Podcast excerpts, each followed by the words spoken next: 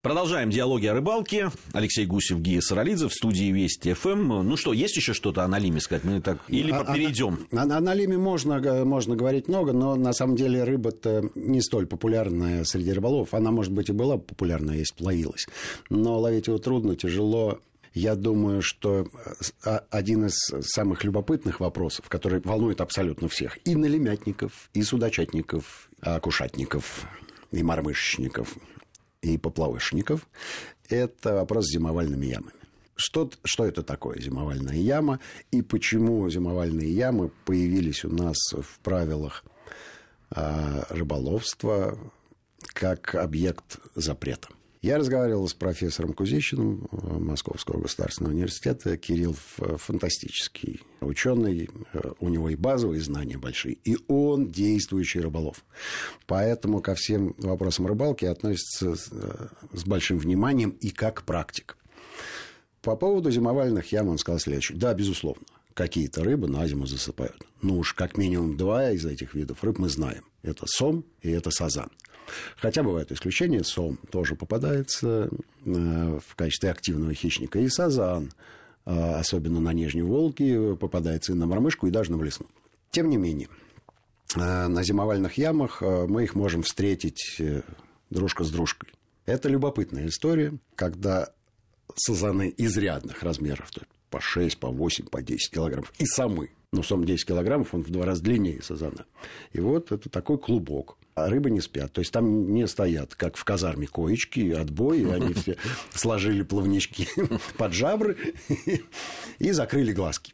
Нет, это, это такая суетня такое вот э, легкое шевеление. То есть каждая из рыб постоянно надо... хочет проникнуть внутрь этого большого конгломерата. А рыб там по, по 200, по 300. Но и все равно, особей. я так понимаю, что вода же не стоит там, она все равно двигается, ну, вот, им все равно да, приходится... Они двигаются, то есть они не неподвижны. Зачем они это делают? Что там происходит? В общем, их теологи ответа вот толкового не дают. И почему вот такой симбиоз? ну, понятно, что они, они в жизни между собой тоже не враги. Но, ну, в общем, странная странность. А почему запрет? Кирилл утверждает, что вообще термин «зимовальная яма» относился прежде всего к осетровым. И это 16-17 век. Понятно, что осетровые, которые заходили на Донерест, и, ну, я уж не знаю, под Москвой были ли зимовальные ямы, но недалеко от Москвы они уже точно были. Понятно, что туда заходила самая большая из рыб Каспийского бассейна, это белуга, концентрировалась в одном месте, добыть ее там не составляло никакого труда. Крючьями буквально э, делались огромные майны, полыньи крючьями доставали эту белугу и к царскому столу, и к столу бояр. Безусловно, эти ямы были известны.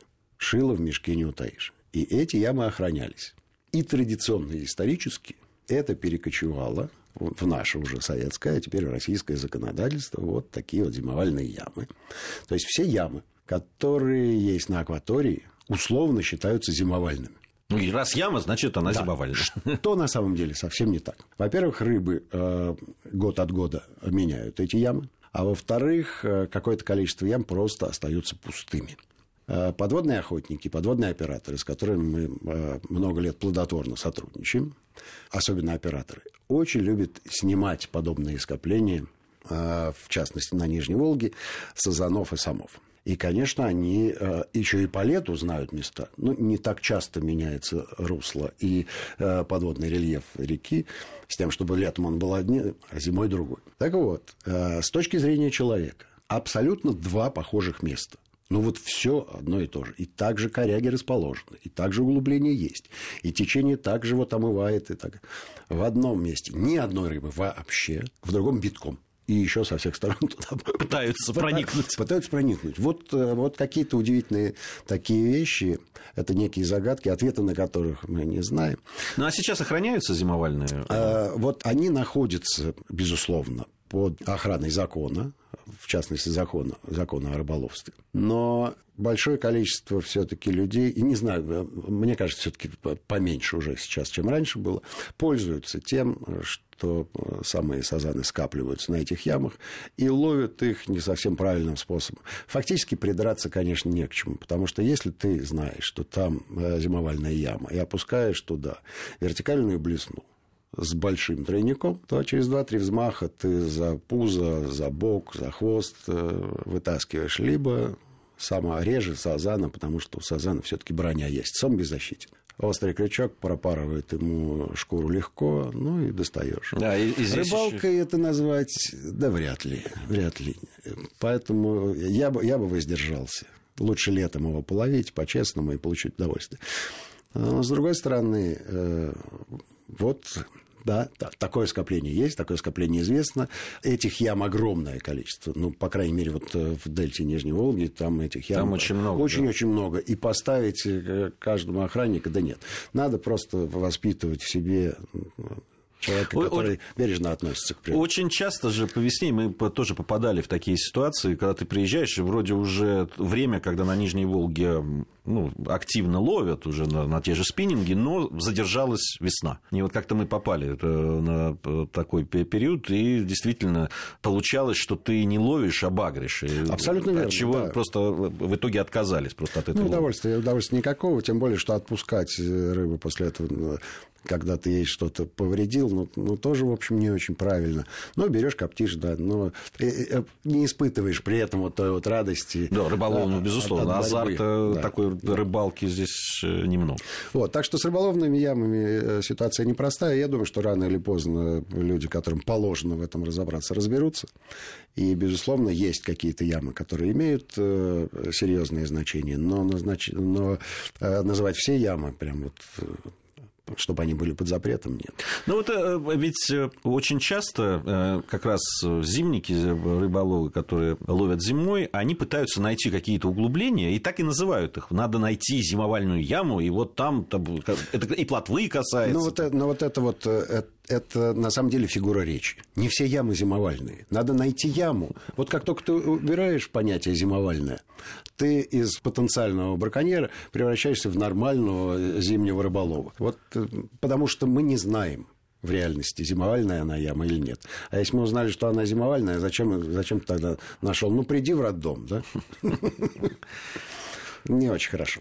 Хотя, конечно, они там не к нересту готовятся, они просто там э, пережидают, пережидают. пережидают холодное время суток. Как мы знаем, и сом, и сазан, они любят, конечно, теплое время года и теплую воду.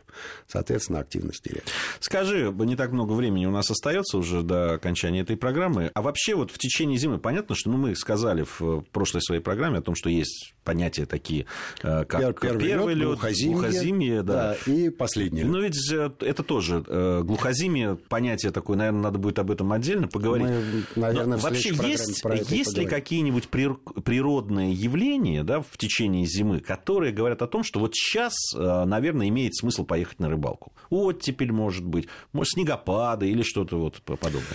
Вот непростая не эта штука. Непростая. Дело в том, что рыба подо льдом чувствует себя, конечно, по-другому. Вообще по-другому. Но представьте, да, что в э, комнате выключили свет на 3-4 месяца. Ну, либо включают, но чуть-чуть. То есть я уж не очень понимаю, конечно, а, насколько похоже наше отношение к свету и отношение рыб к свету. Все-таки у них есть боковая линия, у нас нет.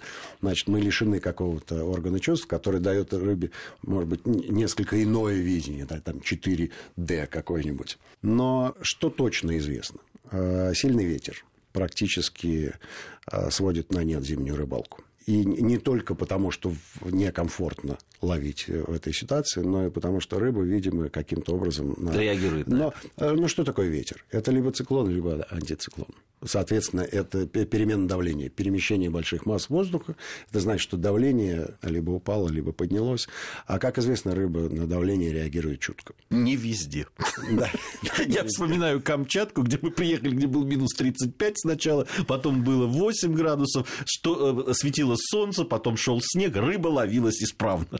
Ну вот, да, ну, есть такие уникальные водоемы, но ты вспомни, сколько там было рыболов. Да, это правда. Кроме нас там никого не было. А акватория громадная. И еще неизвестно, освоили мы эту акваторию тогда или нет. Поэтому, кстати, вот э, э, любопытный момент. Если ты помнишь, несмотря на то, что там была толщина льда порядка метра, да. Ты помнишь в месте впадения речки я-то это хорошо помню, потому что я туда на снегоходе влетел вот. в наледь по пояс в воде. В минус 30 очень неприятно. Да, в месте впадения речки льда практически не было. Вот разница. Метр и буквально там несколько сантиметров. Это хозяйка на заметку. Вот. А что касается точных наблюдений, как э, реагирует рыба. Ну, обычно говорят следующее, что когда есть оттепель, и особенно падает легкий такой снежок, плотвинная погода. Да, да, да, вот есть. Плотвинная да. погода. Но я вам сразу скажу, что эта плотвинная погода все-таки относится по весне, когда под воду начинает э, проникать кислород. Кислород несут ручейки тающего снега вместе с собой, собственно, вместе с водой.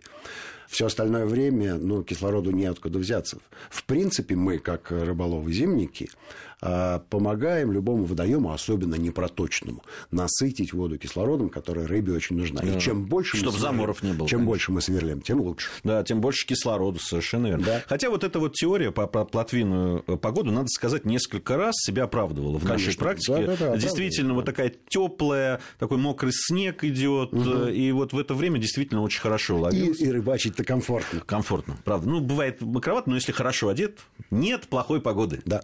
Есть плохая экипировка. Есть, есть плохая экипировка. Алексей Гусев и Гия Саралидзе в студии Вести ФМ были сегодня. Через неделю, я надеюсь, мы вновь с вами э, встретимся. Если есть желание, можно зайти на наш сайт нашей радиостанции. Там есть страничка диалогов о рыбалке, посмотреть э, фотографии, которые выложены у нас практически в каждой программе. Можно написать э, в Твиттер свои пожелания, отзывы о программе. Ну, а надеюсь, что через неделю вновь встретимся. Всем ни хвоста, ни чешуи.